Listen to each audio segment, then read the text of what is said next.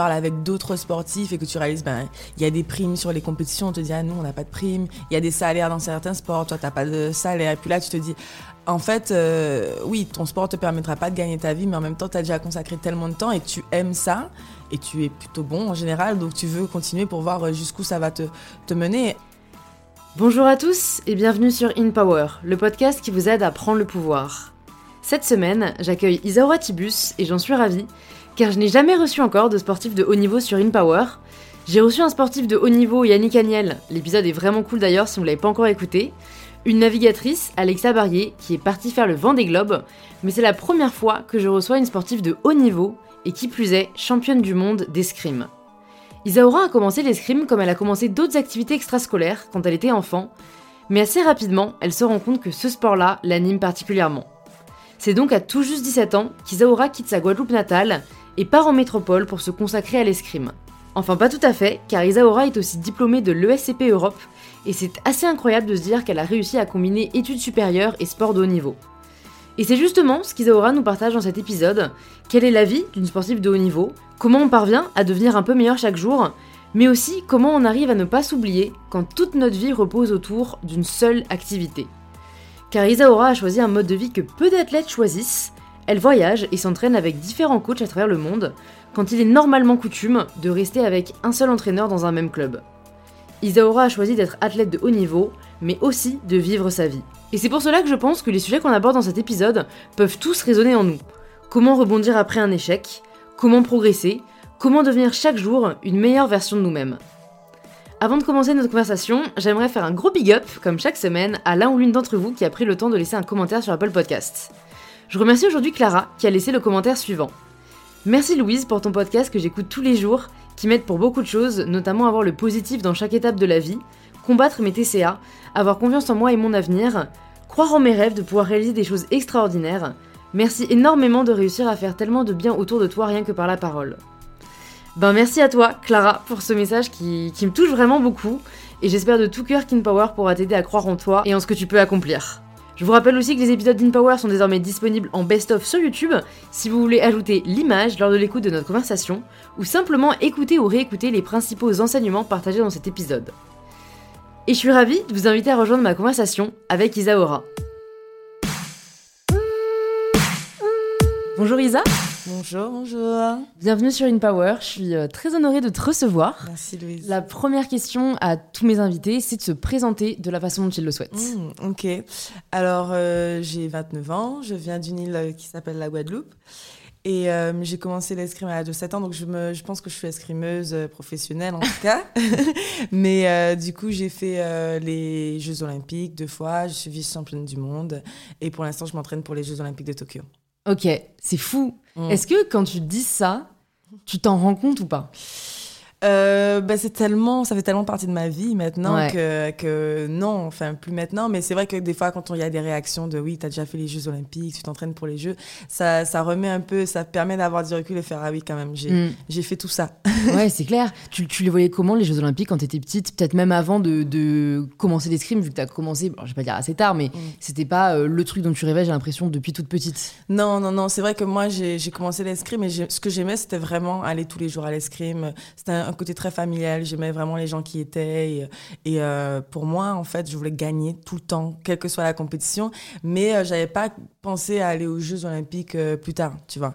Et c'est au fur et à mesure, en grandissant, j'ai fait des choix de vie qui m'ont amené, en gros, enfin, à 17 ans, je suis partie en France pour aller en Pôle Espoir. Et là, j'ai compris que ça devenait un peu sérieux, puisque du coup, tu quittes ton île pour ça. Donc là, à ce moment-là, tu poses des questions. Puis après, tu rentres en, en centre national, l'INSEP.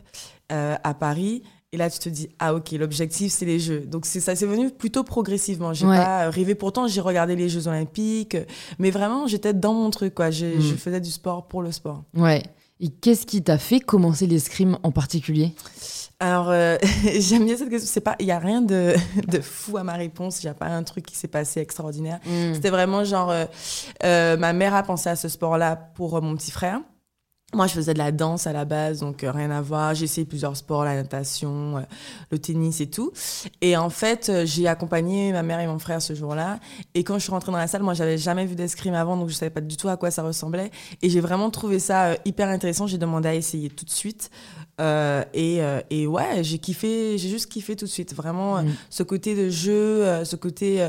en fait, déjà avec mon petit frère, on se battait tout le temps. Donc, j'étais un peu pas garçon manqué, mais j'aimais ça en fait. J'aimais les combats et tout. Et, euh, et j'ai adoré, euh, j'ai adoré le, sport euh, dès le début. Quoi. Et quand est-ce que tu t'es dit que tu pouvais y consacrer ta carrière et ta vie parce que euh, pour avoir fait de la gymnastique à haut niveau, euh, même si bah, voilà, j'arrivais à des compétitions au niveau national, etc., je me suis jamais autorisée vraiment à penser que ça pouvait être une carrière parce que euh, bah, en fait, la société me, faisait peur. quoi. C'était genre, mmh. bah non, il y a trop de risques, il y a trop peu d'élus. Mmh. Donc, ouais, qu'est-ce qui, qu'est-ce qui a fait que tu, toi, y as cru? Je, pense que vraiment, euh, j'ai eu la chance d'être dans un club qui était hyper compétitif à, l'époque. En fait, en Guadeloupe, déjà, tout le monde allait, euh, quand on partait en métropole, c'était pour euh, gagner. Et puis, on a eu la chance vraiment de faire des compétitions centra-américaines, panaméricaines. Donc, ça aidait. Moi, mes vacances, je les passais en, en stage d'escrime. Donc, oh, j'étais déjà dans une dynamique où, voilà, on donne tout pour être le meilleur, même si c'est, on, est, on a 10, 12 ans, 14 ans. Et en fait, mes premières compétitions nationales, où j'avais très, très peur, je me suis dit là, waouh, on va en France pour. donc c'était le grand voyage aussi, tu vois. Et, euh, et j'étais tout de suite euh, championne de France, donc je me suis dit, ah, je peux le faire. Et, euh, et, du coup, en fait, chaque année, je revenais, j'étais championne de France, et donc j'ai été repérée très tôt. Et là, c'est plutôt eux qui sont venus me voir dès mes, dès mes 15 ans. On me disait, oui, il faudrait que tu viennes en métropole. Et je savais pas, moi, j'avais très peur, je voulais rester en Guadeloupe. J'aimais bien mon petit confort, ma famille et tout. Et j'ai attendu mes 17 ans, et là, je me suis vraiment dit, oui, il faut que je prenne une décision. Donc, le fait de partir de son île, ça pose la question assez tôt dans sa, dans, dans sa progression. Et du coup, je me suis dit non, je veux vraiment euh, voir où ça va me mener. Et euh, du coup, je fais le choix de partir euh, pour l'escrime. Et puis après, dans le fil en aiguille, c'est, vraiment, ça a pris tellement de place dans ma vie. Le, l'escrime, c'est pas un sport professionnel en soi où en général on se donne à 100%, mais mais ça a toujours, toujours été pour moi quelque chose où je veux, je veux réussir. Et après, bon, ben, il y a le double projet. Tu sais, quand tu arrives à l'INSEP, tu dois faire ta carrière, mais en même temps penser à ta reconversion, donc penser à tes études. Puisqu'en fait, comme c'est pas un sport pro, tu, tu en gagnes pas spécialement. Mais en tout cas, dans ma vision à moi, j'ai toujours voulu faire en sorte d'être la meilleure. Mmh. Ça, c'est quand même un vrai sujet. Parce que. Mmh. En fait, c'est terrible. Je me dis, t'es passionné par un sport, t'as énormément de sacrifices à faire et, et, on y reviendra, mais tu peux pas euh, en vivre. Enfin, je veux dire, c'est hein. hyper traître, quoi. comment t'as vécu, toi, quand t'as commencé à réaliser que, bah, déjà, il y a aussi une espèce d'injustice où il y a des sports où tu peux en vivre, mais pas mm. l'escrime bah, en vrai, tu le réalises pas tout de suite parce que tu es tellement dans ton truc. C'est plutôt, oui, quand tu arrives à l'INSEP ou bien même sur des regroupements que tu. Une génération à, mm. proprement parler. Donc, c'est vrai que tu es un peu dans cet entre-deux où, euh, du coup, tu consacres beaucoup de temps à ça parce que tu veux la médaille mais qu'en même temps, tu dois quand même penser à ce qu'il y a après. Quoi. Ouais. Et ça, c'est pas trop une charge mentale? Parce que, ouais, c'est dur, quoi. T'aimerais kiffer, te consacrer à fond. Euh, j'entendais encore euh, hier ou avant-hier un podcast euh, avec Michael Phelps. Mm. Tu vois, enfin, le mec a vu de la natation toute sa vie, mais en même temps parce qu'il pouvait se permettre de pas se dire qu'est-ce que je ferai après, quoi. Non, c'est clair. Hein. et puis, il a gagné beaucoup, beaucoup d'argent grâce à ça. Mais je pense que après, j'ai eu la chance, euh, dans ce système qui est, qui est pas fait pour que les escrimeurs en soi gagnent de l'argent, de, de, rencontrer des bonnes personnes qui ont cru en moi. J'ai eu des sponsors à des moments clés qui m'ont aidé à un moment donné à passer des caps. Donc, euh, c'est pas un moment donné où, euh, où j'ai eu beaucoup d'argent, mais en tout cas, je pouvais sereinement pratiquer mon sport parce que je savais que je pouvais payer mon loyer, que ce, enfin, ce genre de choses assez, assez basiques. Après, c'est vrai que tu te dis, bon, mais si tu étais dans un autre sport au même niveau, tu gagnerais beaucoup plus d'argent, mmh, tu vois. Mmh. Mais, mais en même temps, c'est le sport que tu as choisi, donc ouais, tu fais avec. Non, non c'est sûr, c'est sûr, mais c'est vrai que c'est, c'est, ouais, il y a une, enfin, et encore, j'ai envie de te dire, j'ai l'impression, hein, mais je sais pas si c'est réellement le cas, il y a peu de sports en France mhm. où tu peux, euh, enfin, ouais, où tu peux te, te professionnaliser en étant rémunéré. Oui, alors c'est vrai que déjà le, sport olympique en général, ce sont des sports amateurs. Après, il y a quelques sports quand même qui se débrouillent bien, mais mais il y a aussi des disparités entre les pays. Par exemple, le judo est très, enfin, est bien euh, en France, pas forcément dans tous les pays. Après, euh, il y a certains sports qui sont professionnels, euh, le tennis, le hand, le foot, enfin le rugby. Il y, a, y, a, pas mal de sports comme ça. Et puis c'est vrai que des fois, on oublie les petits sports qui du coup doivent un peu bricoler ou avoir leur système mm. à part pour, euh, pour pouvoir fonctionner. Bah, c'est vrai que genre l'aviron, bah, la gym, enfin il y a, y a tellement de, de disciplines, c'est vrai, au JO, mhm. où, c'est ouais, l'objectif d'une vie et en fait, fait vous devez trimer deux fois plus.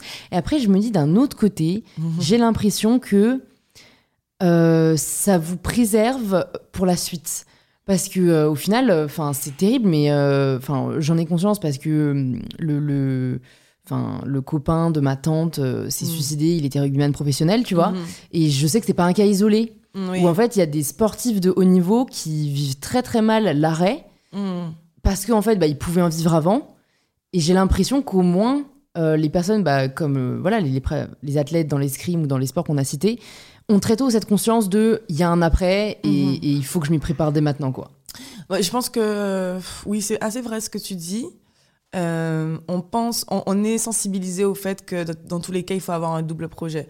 Après, euh, on n'est pas nécessairement accompagné euh, tout le monde de la même façon. mais je pense que, que oui, quand ça s'arrête brutalement et qu'on a investi tellement de son temps et qu'on n'a on a rien d'autre, ça peut faire un choc à ce moment-là. Mm. J'en parlais aussi, ben, une fois j'avais fait un live avec Sandrine Gruda qui est dans le, basketball et elle me disait la même chose, que souvent, et, et, même le fait que ben, le, pour les hommes, c'est tellement euh, gros d'être enfin d'être basketteur, tu as tellement d'opportunités, la notoriété est tellement différente que les femmes. Elle disait que souvent, ben, peut-être que pour les femmes, c'est presque un avantage parce qu'on eh, garde les pieds sur terre, on pense à, à l'après, à ce genre de choses, alors que c'est vrai que quand tu t'es projeté dans un autre monde, tu as de l'argent, de la notoriété, euh, tu as un objectif de vie, puisqu'on se donne tellement, et que tout ça disparaît d'un coup, euh, ça fait, euh, ça peut créer des dépressions ou ce genre de choses. Ouais, ouais. Donc, écoute, en effet, je pense que l'accompagnement est, est, clé. Qui sont mm. les personnes, toi, qui qui, ont été vraiment présentes tout au long de ta carrière et, bah, qui, qui t'ont vraiment aidé dans ton parcours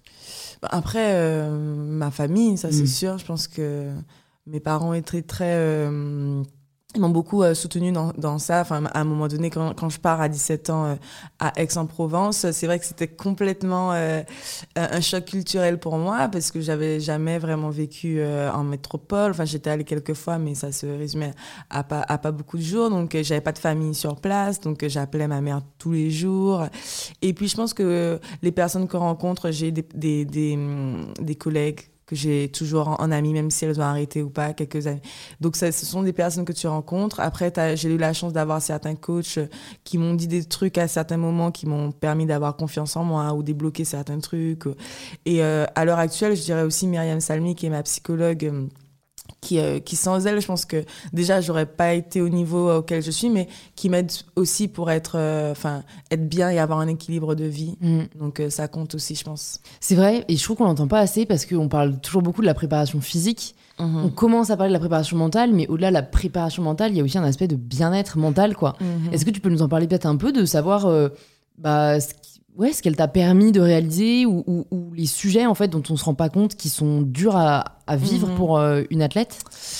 Bah, franchement, déjà, euh, moi, quand j'ai grandi, puisque bon, là, c'est plutôt, je suis assez mûre dans ma carrière, mais il n'y avait pas cet aspect de préparation mentale ou d'accompagnement psychologique. Donc, c'est venu très, très progressivement.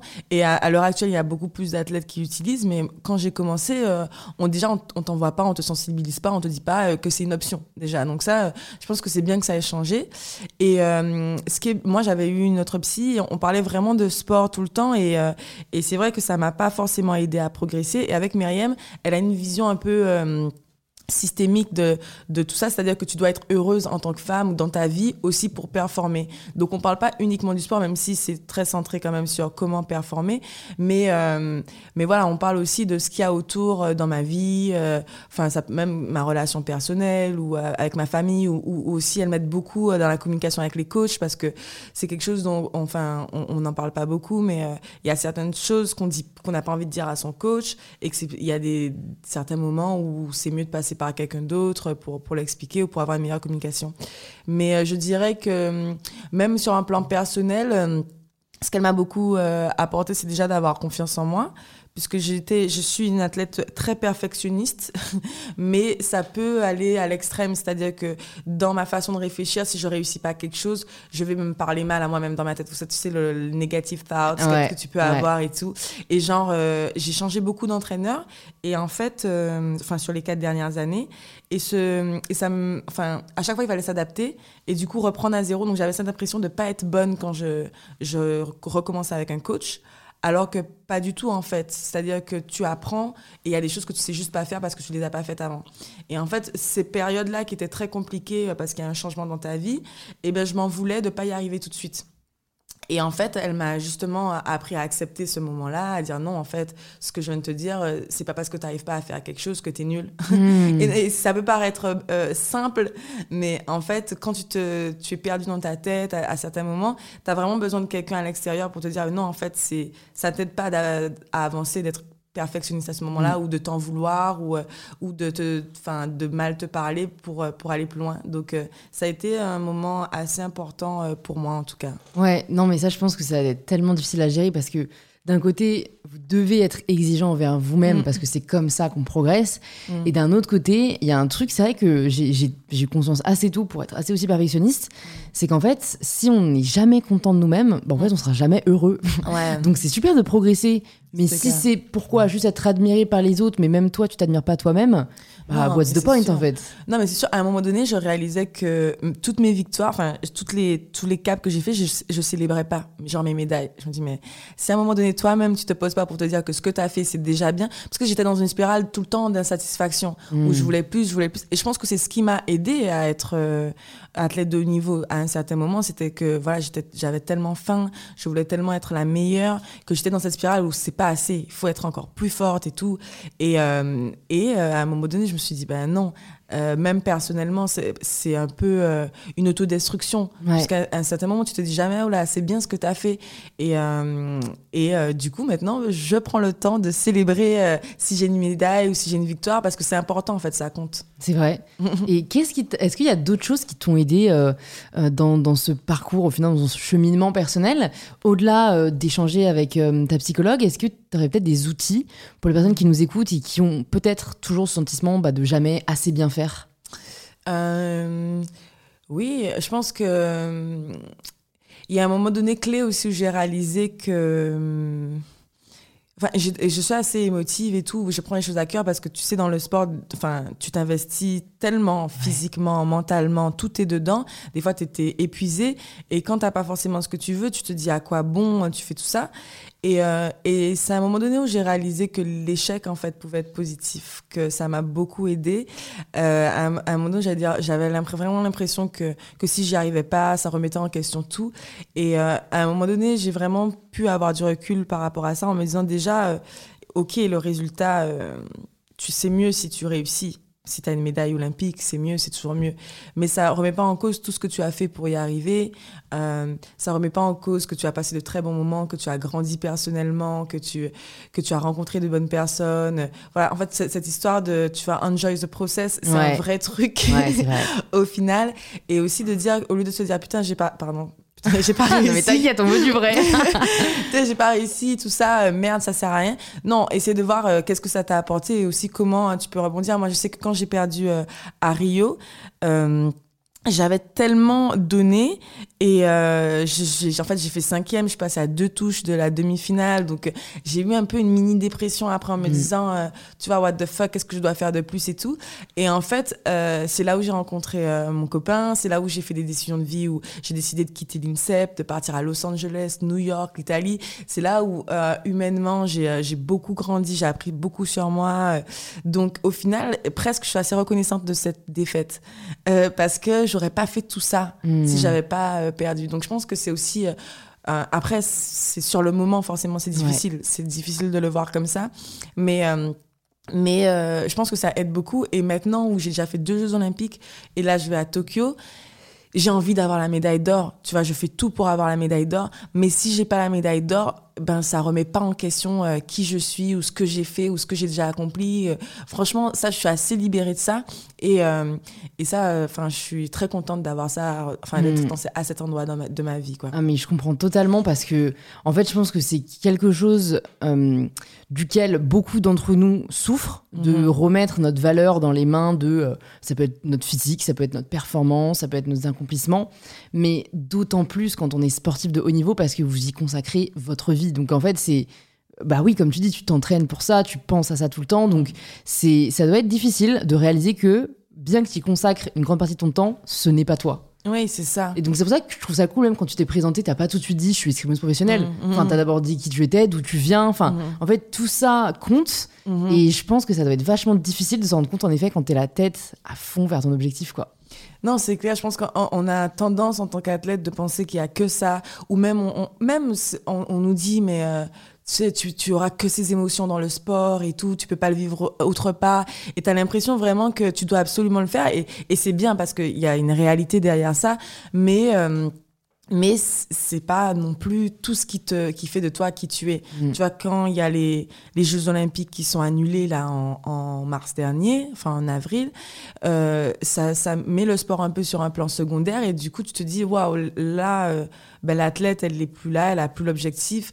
Qu'est-ce qui reste? Euh, Qui est la femme? Euh, Tu vois et, et tu te tu, tu rentres. Enfin moi je suis rentrée en tout cas personnellement dans une phase un peu introspective. Je me dis à côté de l'athlète qui je suis, qu'est-ce que j'ai envie de faire, qu'est-ce que j'ai envie d'accomplir?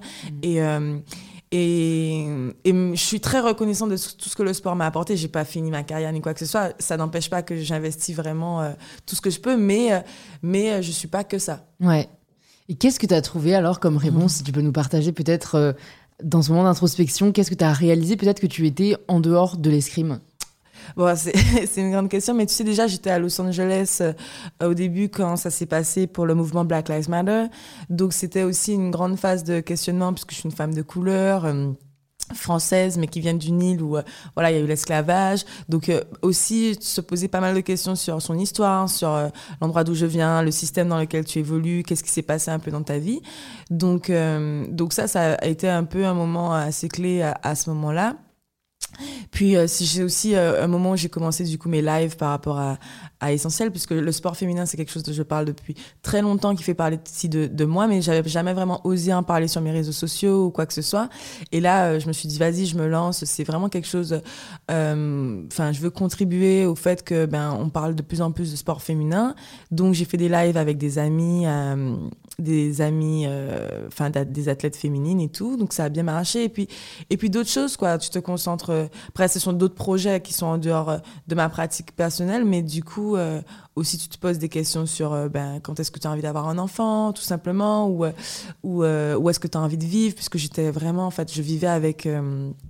Comment dire, juste un- une valise, tu vois, mais puisque je voyage partout dans le monde depuis que j'ai fait ce, ce projet de quitter l'INSEP, je, je suis entre des pays tout le temps, donc tu vois, tu te poses jamais. Donc là, j'ai j'ai envie de, de m'acheter un appartement pour avoir un peu plus de stabilité. Il y a pas mal de questions euh, juste comme ça de, de qu'est-ce que j'ai envie de faire, où j'ai envie d'être euh, et avec qui tout simplement. Mm, tu ouais. Bah non, mais c'est c'est très cool en fait de se dire que les athlètes ont les mêmes problématiques que nous, tu vois. C'est euh, vous n'avez pas miraculeusement toutes les réponses. Non.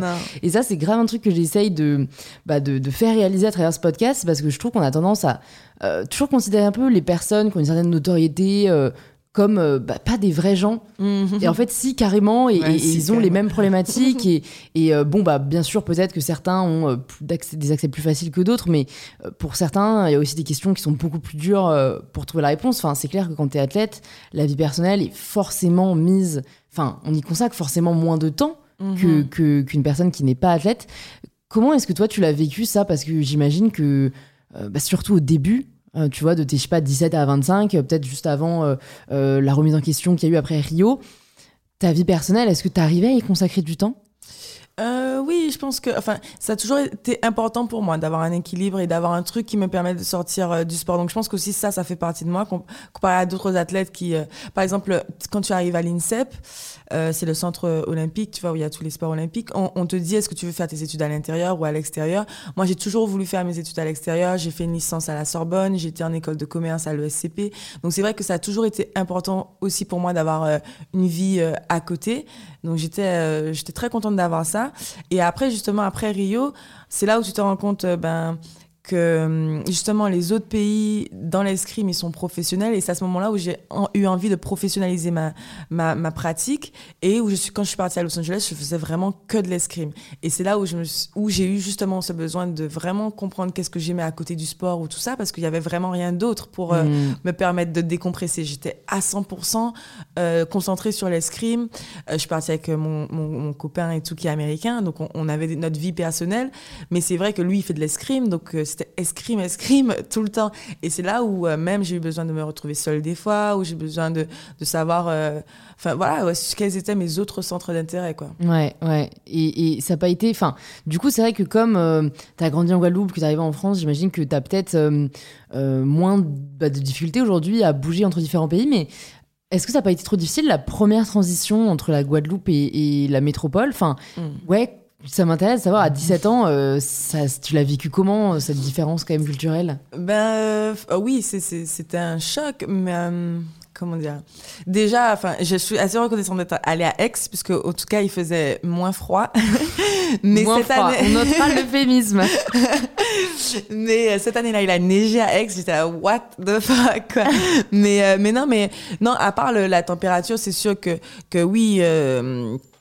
Euh, on n'a pas nécessairement, euh, on n'a pas tous grandi de la même façon. Moi, j'avais des questions, beaucoup de personnes ne connaissaient pas vraiment la Guadeloupe ou tout ce, genre de choses. Après, je, je me souviens pas, c'est aussi vraiment le fait de rester dans un centre où t'as pas ta famille autour, où genre les, les autres ils vont rentrer chez eux à Bordeaux, Lyon, Paris, et que toi tu ouais. es, très très loin en fait de, de là d'où tu viens, de ces 8000 km, tu vois. Donc, euh, donc le décalage horaire, tu peux plus parler vraiment à tes amis, à tes parents aux, aux mêmes horaires, euh, tu dois faire attention.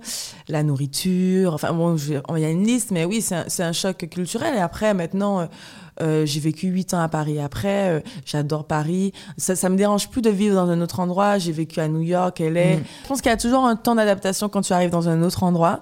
Je me, je me souviens aussi quand je suis arrivée à LA. Euh, rien à voir. Déjà, ça change un peu ton lifestyle entre Paris où tu es tout le temps de métro, à LA, tu es tout le temps de ta voiture. C'est des trucs un peu comme ça, mm. où de toute façon, tu dois t'adapter. Les gens parlent pas la même langue que toi. Euh, même, enfin, ils ont pas les mêmes références culturelles. Ouais. Des fois, ils font des blagues, t'as rien compris, tu vois. Des choses comme l'humour le plus dur, franchement. fais semblant de rire, t'as pas compris la blague et des trucs comme ça. Mais, euh, mais sinon, c'est hyper enrichissant. Ouais, ouais, j'imagine. Bah, quelle est l'expérience euh, à l'étranger qui t'a le plus marqué? Parce que du coup, t'as vécu quand même dans beaucoup de pays.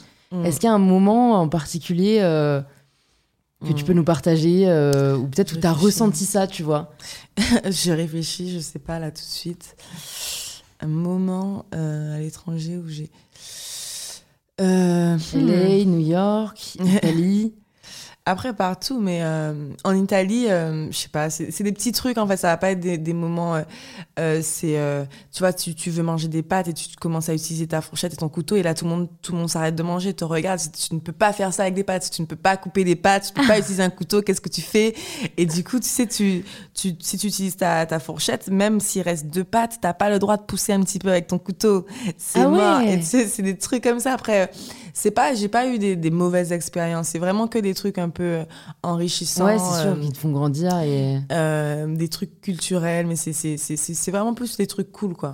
Et ça n'a pas été trop dur, même, d'adapter ton entraînement, du coup Parce que, est-ce que, du coup, à chaque fois que tu arrivais dans un nouveau pays, tu avais un nouveau coach. Euh, enfin, ouais. comment ça se passait aussi? Parce que bah, je me dis, c'est moi, j'aurais pas imaginé qu'une athlète puisse euh, changer de pays tous les six mois. Euh, parce mm -hmm. que je mhm. me dis, bah non, attends, tout l'entraînement qu'il y a derrière, comment elle fait?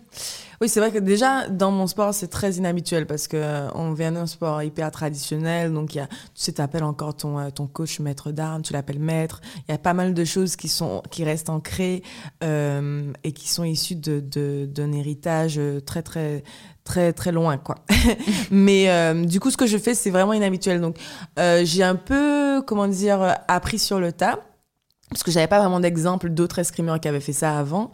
Et j'ai un peu co-construit mon système euh, enfin j'ai construit mon, système au fur et à mesure euh, de, ce que je faisais. Donc euh, quand je suis partie à LA j'ai commencé avec un coach qui était ukrainien et qui était plusieurs fois champion du monde. Donc qui était un peu un génie de notre sport. Et c'était ça qui était très intéressant de travailler avec lui. Et au final humainement ça a été très très compliqué et tout on s'entendait pas. Et, malgré le fait que j'ai eu des résultats avec lui j'étais vice championne du monde j'avais eu ce besoin de changer de coach parce que justement, euh, on n'avait pas trouvé ce, cet équilibre. Euh, à côté du sport quoi et euh, du coup j'ai changé avec un autre euh, coach qui était italien et lui qui est euh, qui est génial qui est aussi qui a été médaille olympique en tant que tireur et qui est aussi depuis qu'il est coach a eu des médailles olympiques avec toutes ses équipes donc, donc c'était vraiment génial. Et, et du coup, on est parti à Iesi, c'est un tout petit village qui est en Italie. Donc, tu te retrouves dans un endroit où, ouais, as, ça, alors c'est magnifique, c'est un peu dans une forteresse, tu vois. Donc, tu imagines un peu le truc italien. Tu as vraiment les gens comme, enfin, tu vois, qui, mettent leurs vêtements sur les lignes et tout dans la rue. Qui, qui, bref, c'est magique. Mais du coup, tu fais que ton sport, tu es concentré que sur l'escrime, il n'y a que ça à faire. Et. Et du coup, comment on fait pour répondre à ta question? On le fait, c'est tout. Et puis on apprend, on fait des erreurs, euh, euh, on s'adapte. Et c'est pour ça que je disais que c'était sympa d'avoir Myriam dans le process. Et puis on était deux aussi avec mon copain qui fait de l'escrime. Donc c'est vrai que c'était hyper sympa d'avoir ce projet mutuel. Et. Euh, et de rencontrer ça. Donc voilà, tout simplement, on n'a pas continué avec Sergei parce que ça se passait pas bien. Et avec Stéphano, ça se passe hyper bien. On a des résultats et euh, humainement, ça se passe bien. Donc euh, donc c'est ça qui est chouette. Ouais, ouais bah c'est hyper intéressant euh, de voir que. Voilà, je pense que beaucoup d'entre nous ont l'impression parfois qu'on doit faire les choses parce que c'est comme ça bah, mm. qu'on attend de nous qu'on les fasse ou parce que c'est que ce qu'on connaît.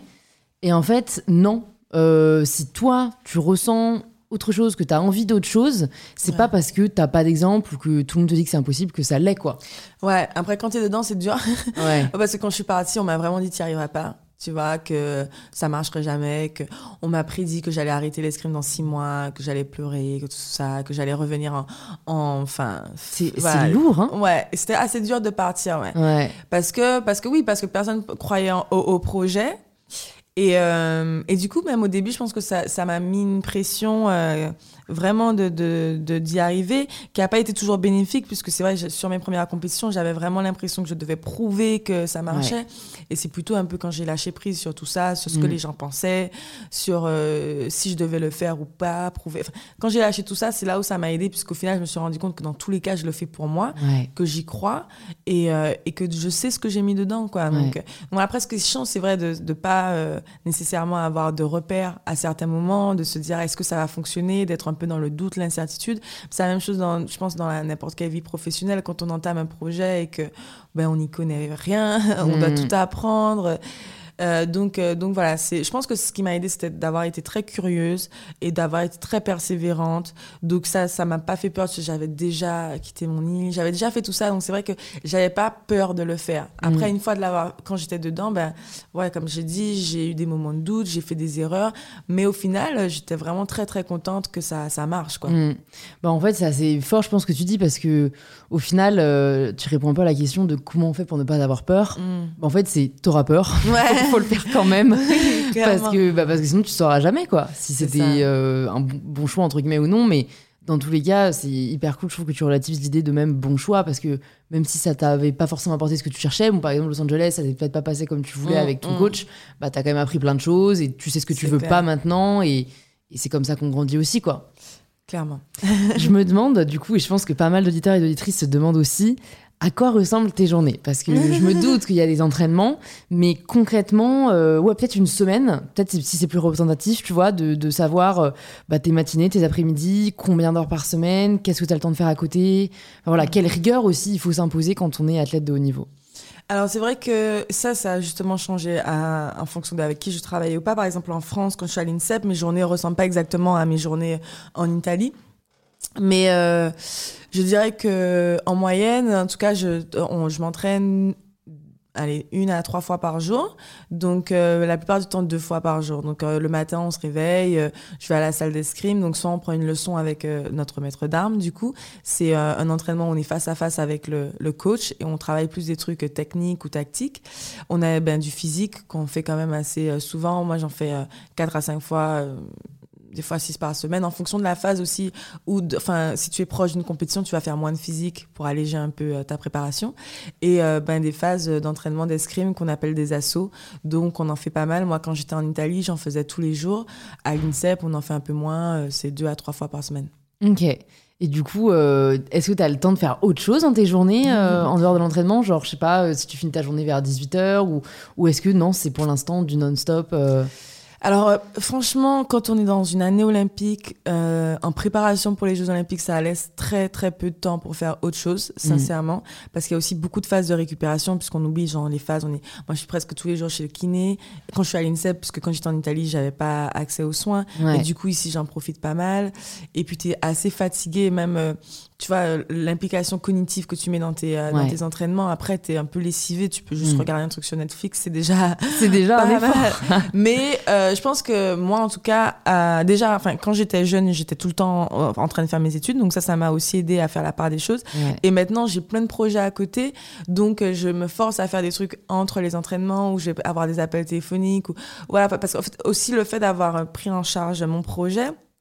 Je fais tout ce qui, enfin, je faisais tout ce qui est en dehors euh, de l'entraînement pur. En fait, à l'INSEP, t'es, t'es, t'es- enfin, comment dire, tout est fait pour toi. Tu es dans une bulle où euh, tu n'as pas à te préoccuper de quand sont euh, tes prochains stages, combien vont te coûter tes vols pour aller en compétition, euh, euh, je sais pas, euh, qu'est-ce que ton, ta qu'est-ce que ton coach va décider pour ta planification ou plein de trucs en dehors de ça. Ou moi, en tout cas, je faisais tout quand j'étais seule dans mon projet.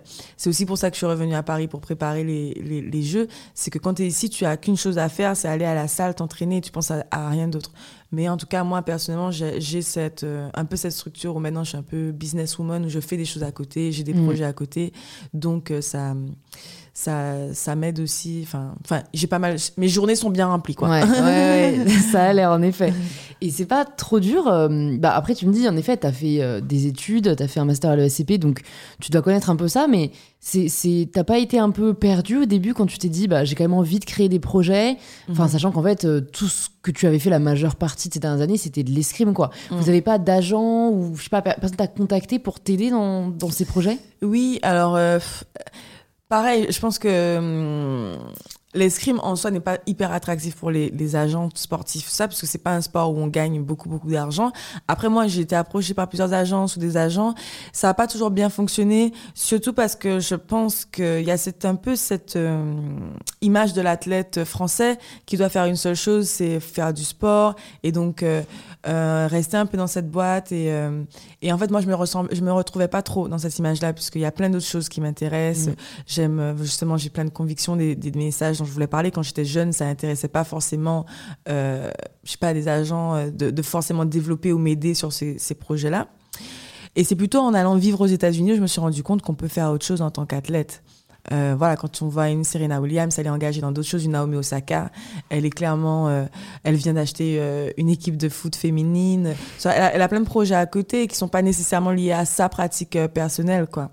Et Enfin, Serena, elle a une, une marque de vêtements. Tu vois, et, et LeBron James, il a créé une école. Enfin, il y a eu pas mal de choses qui, qui m'ont fait euh, euh, me rendre compte que on n'est pas obligé de rester dans cette case euh, Mm. athlète. Et puis mon copain aussi qui est, qui est sportif, mais qui, est, qui a fait du mannequinat, qui, est, qui, a, qui a beaucoup de convictions aussi. Il a posé un genou aux Jeux Olympiques de, de Lima par, par rapport à tout ce qui se passait par rapport à Trump, aux inégalités, aux injustices sociales. Donc c'est vrai que c'est des, des sujets qui m'intéressent depuis longtemps et qui, du coup, en, en voyageant, je me suis rendu compte que, que, que voilà, j'étais pas obligée de faire euh, qu'une seule chose. Ouais, ça c'est vrai que ça doit être une vraie réalisation quand on est athlète et qu'en effet on t'a mis dans la tête que ça devait être ça euh, et Mm. rien d'autre.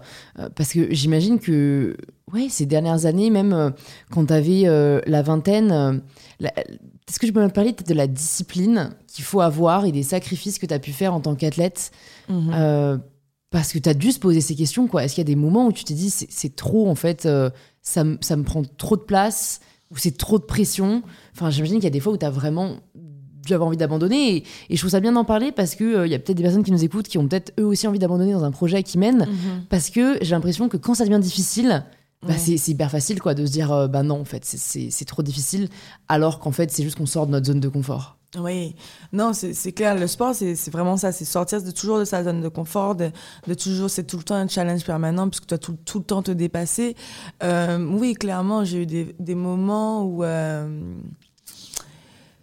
bah, Déjà après Rio, j'ai eu, j'ai arrêté, enfin j'ai arrêté, pas, je me suis pas arrêté, mais j'ai eu besoin de d'avoir break. 4-5 mois d'arrêt, ce qui arrive rarement dans une carrière euh, sportive. Euh, et puis même euh, de retrouver le goût de s'entraîner aussi dur. J'ai retrouvé le goût de, de l'entraînement en allant justement à Los Angeles et en tirant avec des enfants de 10 ans et 11 ans, 12 ans, de, des jeunes enfants me disant... et, et c'est là où, le, où je me suis dit, mais en fait, c'est un jeu c'est un plaisir, c'est une passion. C'est pas que euh, travailler dur, dur tous les jours pour un objectif, parce que des fois on perd ça un peu de vue. Mais oui, il y a clairement des moments où euh, on a du doute, on se demande euh, pourquoi on fait tout ça.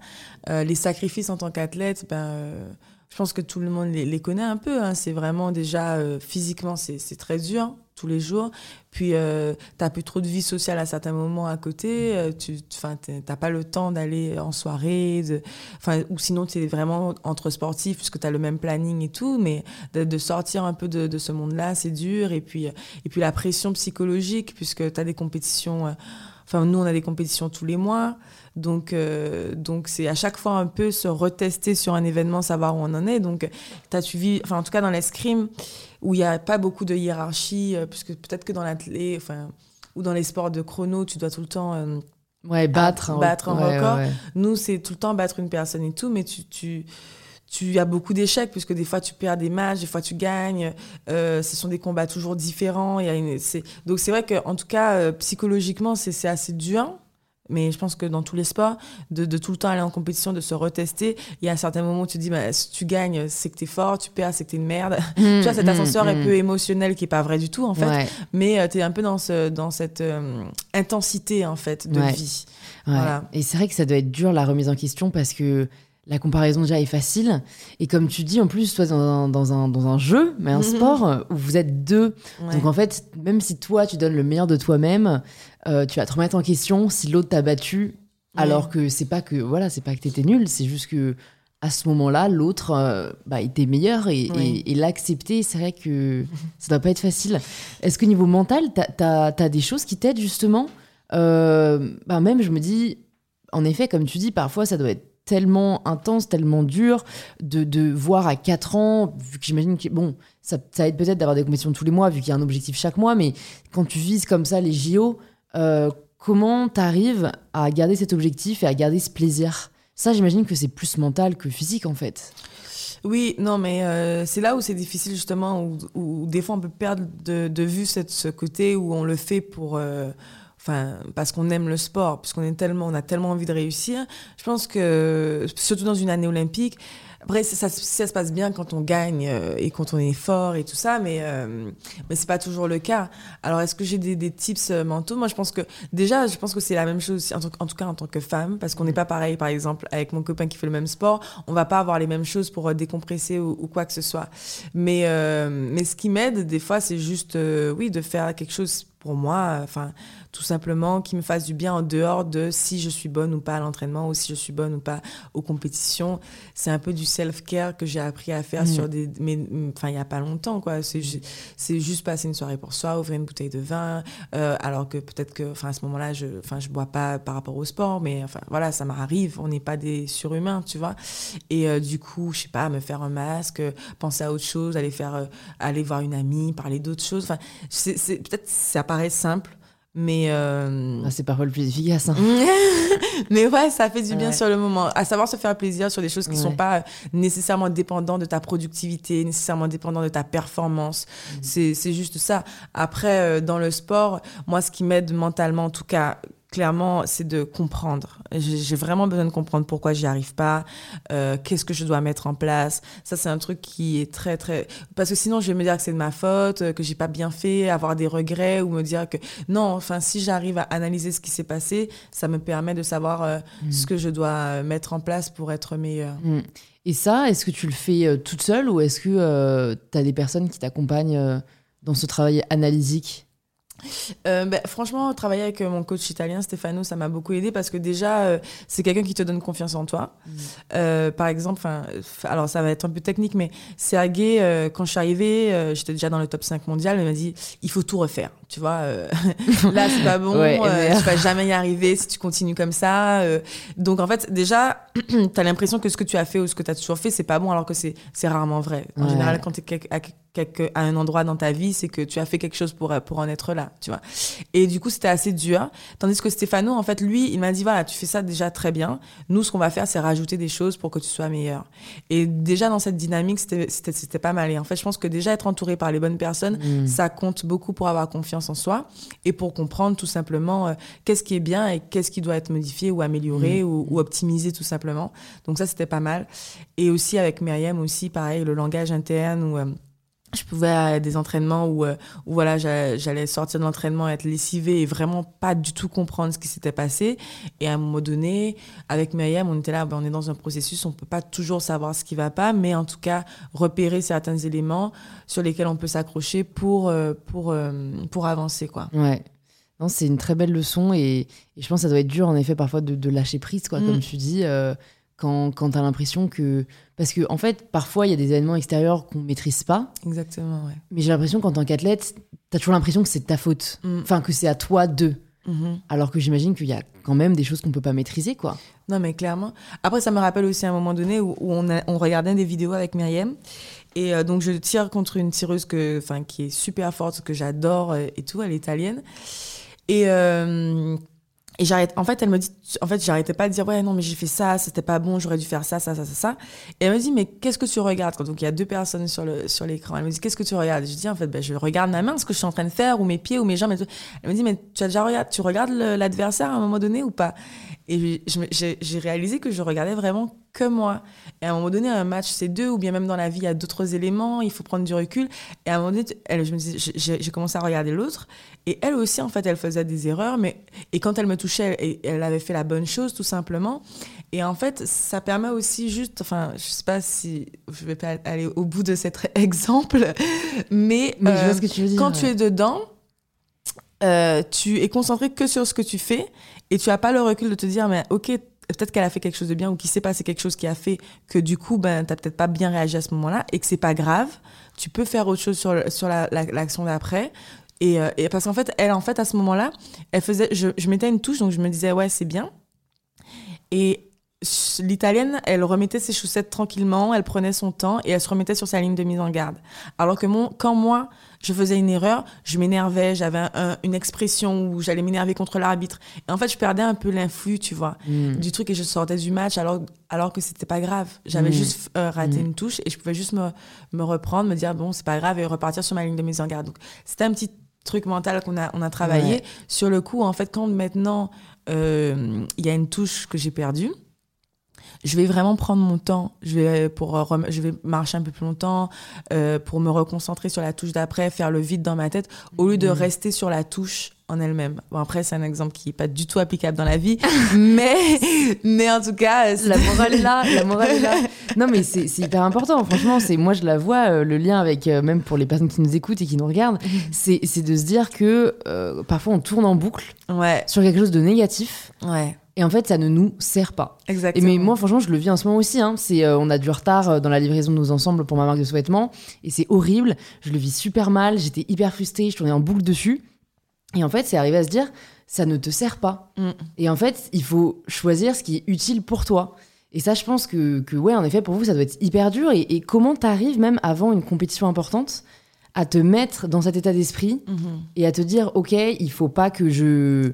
Enfin, en fait, c'est limite très difficile quand tu dis, j'ai pas le droit Mhm. de penser à autre chose, quoi. Ouais, non, non, clairement, je pense qu'avant, euh, quand j'étais jeune, je me disais. Enfin, déjà, quand j'étais jeune, j'étais un peu naïve, j'allais juste à la compétition. Et. Après, tu rentres dans un truc où tu veux être un peu plus professionnel. Donc, j'avais un peu cette idée de il faut que tu aies une routine d'entraînement à chaque fois, euh, enfin, d'échauffement et tout. Ça, ça a pas mal professionnalisé mon, ma façon d'aborder la, la compétition. Je fais la même chose, je plie mes vêtements de la même façon, la veille, au soir, je, je pense à la même chose. Et puis maintenant, euh, je me dis que j'essaye aussi de moins contrôler les trucs et de plus m'adapter en fonction du feu. Donc j'ai toujours gardé cette idée de, de routine, Mhm. puisque ça aide quand même à rentrer dans la compétition et à te vider l'esprit. Mais s'il se passe quelque chose que j'avais pas prévu, ça me dérange beaucoup moins qu'avant, euh, où, euh, je sais pas, euh, mes fleurets auraient pas été parfaits, ça m'aurait peut-être affecté ou quoi que ce soit. Là, euh, j'arrive préparée tout simplement.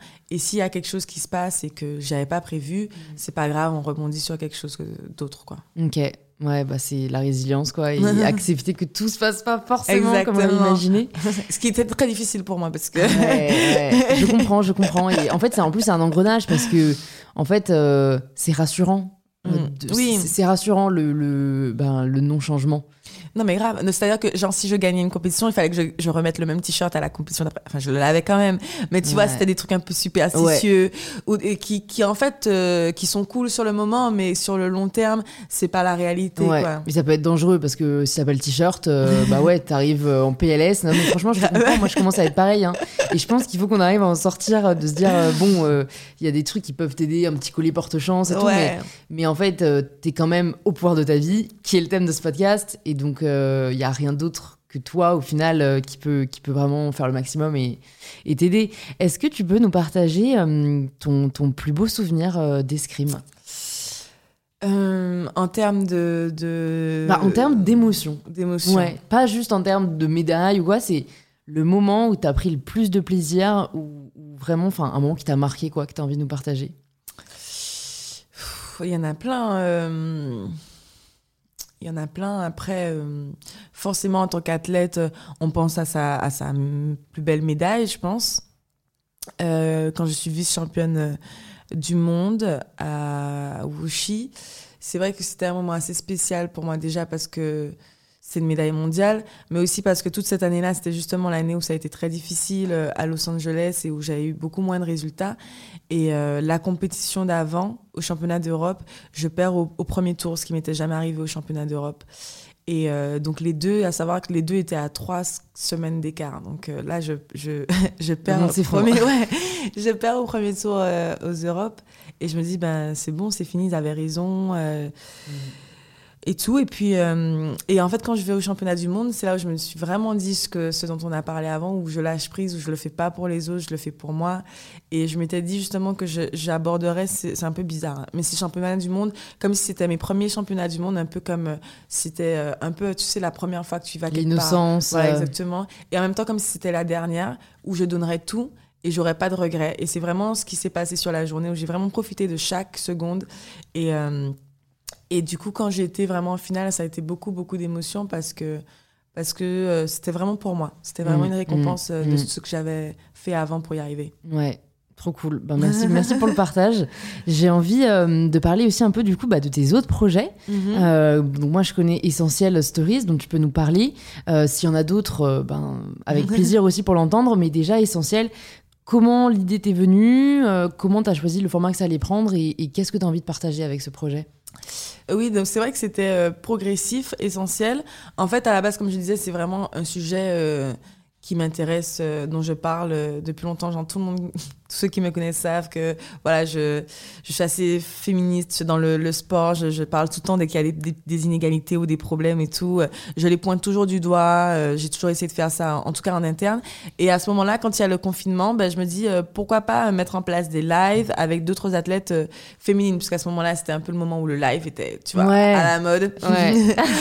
on avait du temps. on avait du temps et tout. Et j'ai eu la chance de rencontrer plein d'athlètes vraiment formidables. Et je me suis dit, ben, moi, j'ai envie de les mettre en avant, j'ai envie d'avoir des discussions. L'idée, c'était aussi qu'à ce moment-là, euh, on parlait de, de des jeux euh, qui étaient euh, repoussés, mais on, ne parlait pas vraiment de comment vivaient certaines athlètes féminines. J'avais, j'ai commencé aussi avec Elodie Clouvel, qui, euh, qui avait prévu de faire un enfant juste après les Jeux. Du coup, ça reportait son, son envie d'avoir un enfant. il y avait Christina Mlavedovic, qui était tenniswoman, qui, qui changeait de coach à ce moment-là, qui était un peu dans une phase où elle avait beaucoup de, changements. Et puis, c'était aussi l'idée de... Il y avait pas mal de discussions entre le tennis féminin et le tennis masculin, ce genre de choses. Mais aussi d'un point de vue Estelle Mosseli, qui, qui était enceinte à ce moment-là et qui, euh, qui devait du coup être enceinte pendant le confinement et après revenir pour un combat. Enfin bref, j'avais juste envie de mettre en avant des histoires d'athlètes féminines et qu'est-ce que c'était d'être une athlète féminine à ce moment-là, qu'est-ce que représentait le sport féminin ou euh, leur sport euh, par rapport au, sport masculin? Enfin, j'avais juste envie d'avoir des discussions avec des athlètes que je connaissais bien. Et, euh, et, en fait, ça a intéressé les gens. Et au fur et à mesure, je me suis dit, bah, pourquoi pas en faire avec des athlètes que je connaissais pas forcément.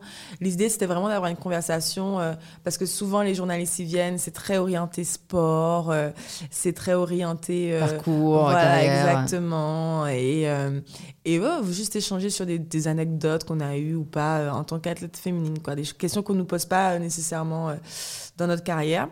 Et du coup, ça a plu et je me suis dit, ben, c'est dommage, ce sont des lives, ça disparaît, pourquoi pas en faire euh, un Instagram, une plateforme? Et du coup, c'est comme ça que, que j'ai voulu créer euh, ce compte-là.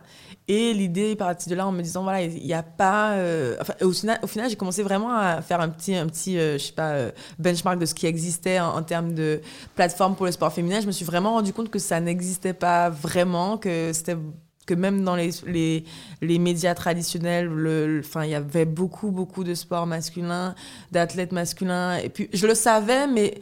Enfin, je le savais déjà, mais le fait d'avoir fait ces recherches, je me suis vraiment encore plus rendu compte qu'il y a quelque chose à faire. Et c'était juste ça, contribuer à créer un espace euh, qui met en avant euh, les athlètes féminines. Ok, bah ouais, en effet, je pense que.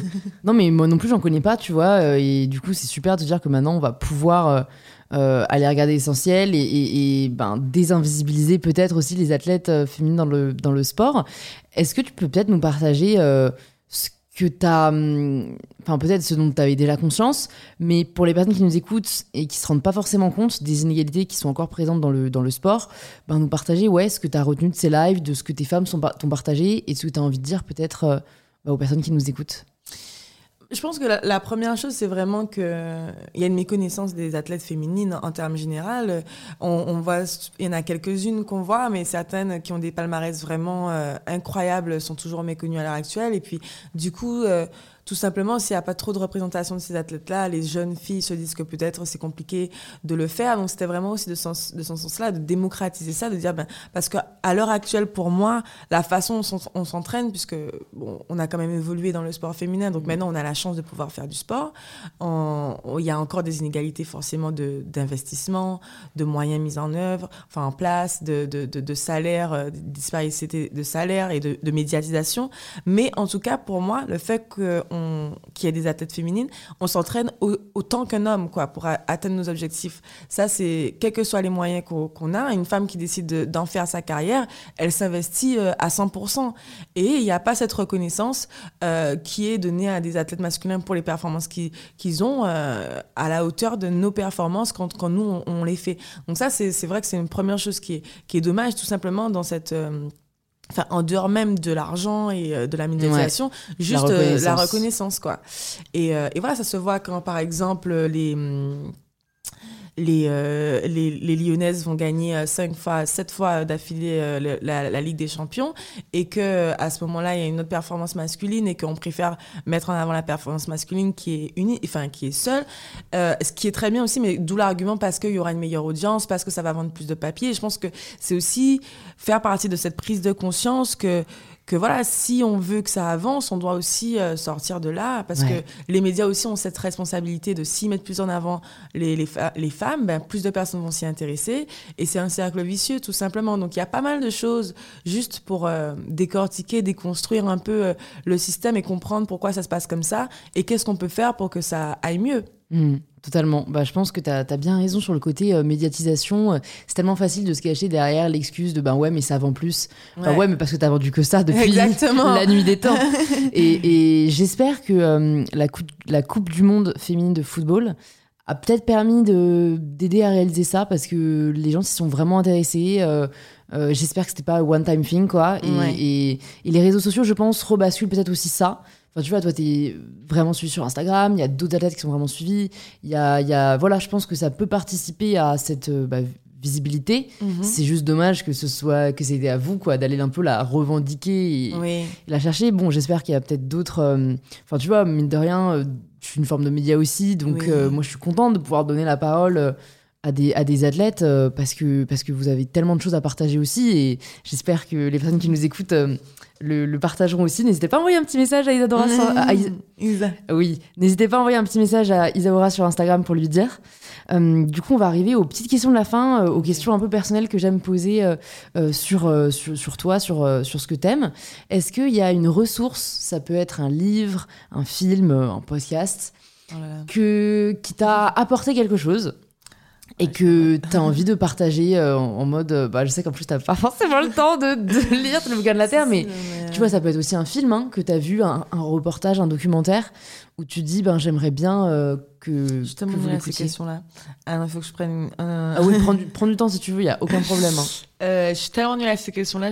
Après, je vais rentrer chez moi, je vais me dire merde, j'aurais dû dire ça. Alors, un.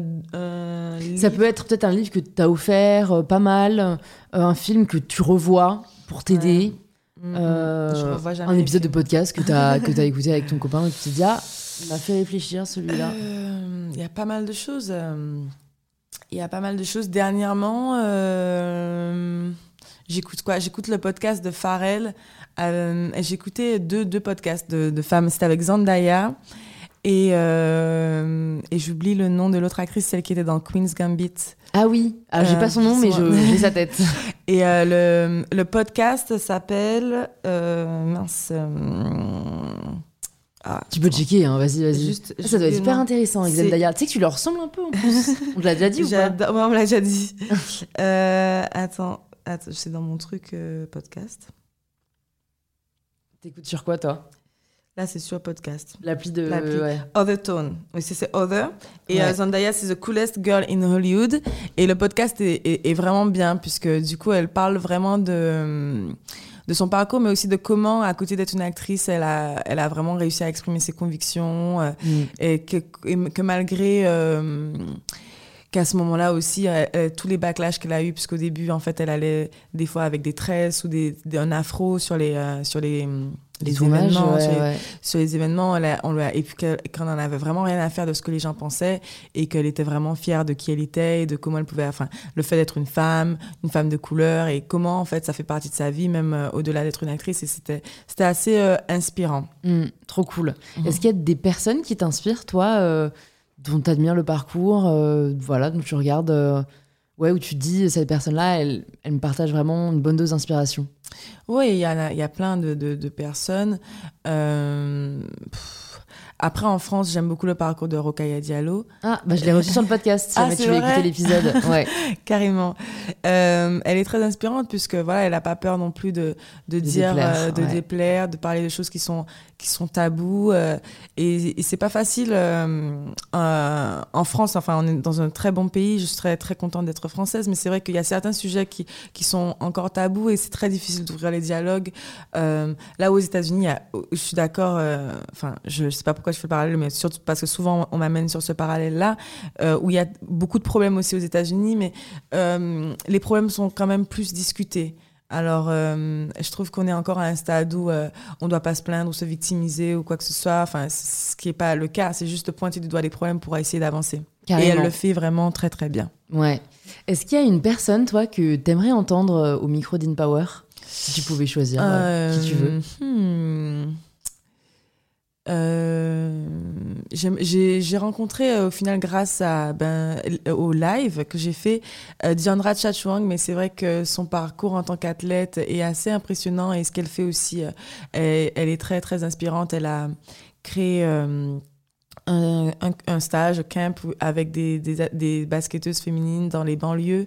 Et c'est aussi, elle a beaucoup d'actions euh, dans les banlieues. Elle s'est exprimée aussi sur les violences policières euh, en disant qu'il fallait vraiment euh, renouer la, justement la communication mmh, pour que ça mmh. aille mieux et d'apaiser les choses. Et elle a vraiment un discours positif et, et c'est quelqu'un que j'aime beaucoup. Ok, bah merci pour la recommandation. Je vais te poser du coup la question signature du podcast. Mmh. Ça signifie quoi pour toi prendre le pouvoir de sa vie? Prendre le pouvoir de sa vie. Euh, je dirais de ne pas prendre non pour une euh, réponse. Et, euh, et, comme on a dit, oui, malgré les choses qui peuvent être effrayantes, de le faire quand même. Super. Bah, très, très, belle, très beau mot de la fin. Merci beaucoup, Isa, pour, euh, pour ton partage. Merci beaucoup d'être venue sur InPower. Pour toutes les personnes qui nous écoutent maintenant, ils veulent en savoir plus sur toi, sur tes projets. Où est-ce que tu veux qu'on les redirige? Euh, c'est vrai que je suis assez active hein, sur, euh, sur mon Instagram, donc euh, vous pouvez me suivre sur, sur Insta. Et puis, ça me ferait plaisir que vous soyez tous derrière la télé aux Jeux Olympiques, s'ils ont lieu, et qu'on et qu'on célèbre tous ensemble pour une médaille. Carrément. Bah, tu vois, je penserai à toi, je serai là quand, quand tu passeras, je, je serai derrière ma télé. Trop cool. Merci beaucoup, Isa, et à très vite. Merci de m'avoir invité, Louis, c'était cool. Merci de vous être rejoint à ma conversation avec Isa Aura. Si elle vous a plu, vous pouvez nous le faire savoir en partageant un post ou une story sur Instagram en nous taguant isaoratibus et mybetterself pour que l'on puisse le voir et interagir avec vous. Vous pouvez aussi envoyer l'épisode à deux amis qu'il pourrait aider ou inspirer et laisser un petit 5 étoiles sur Apple Podcast pour que je puisse y voir votre commentaire.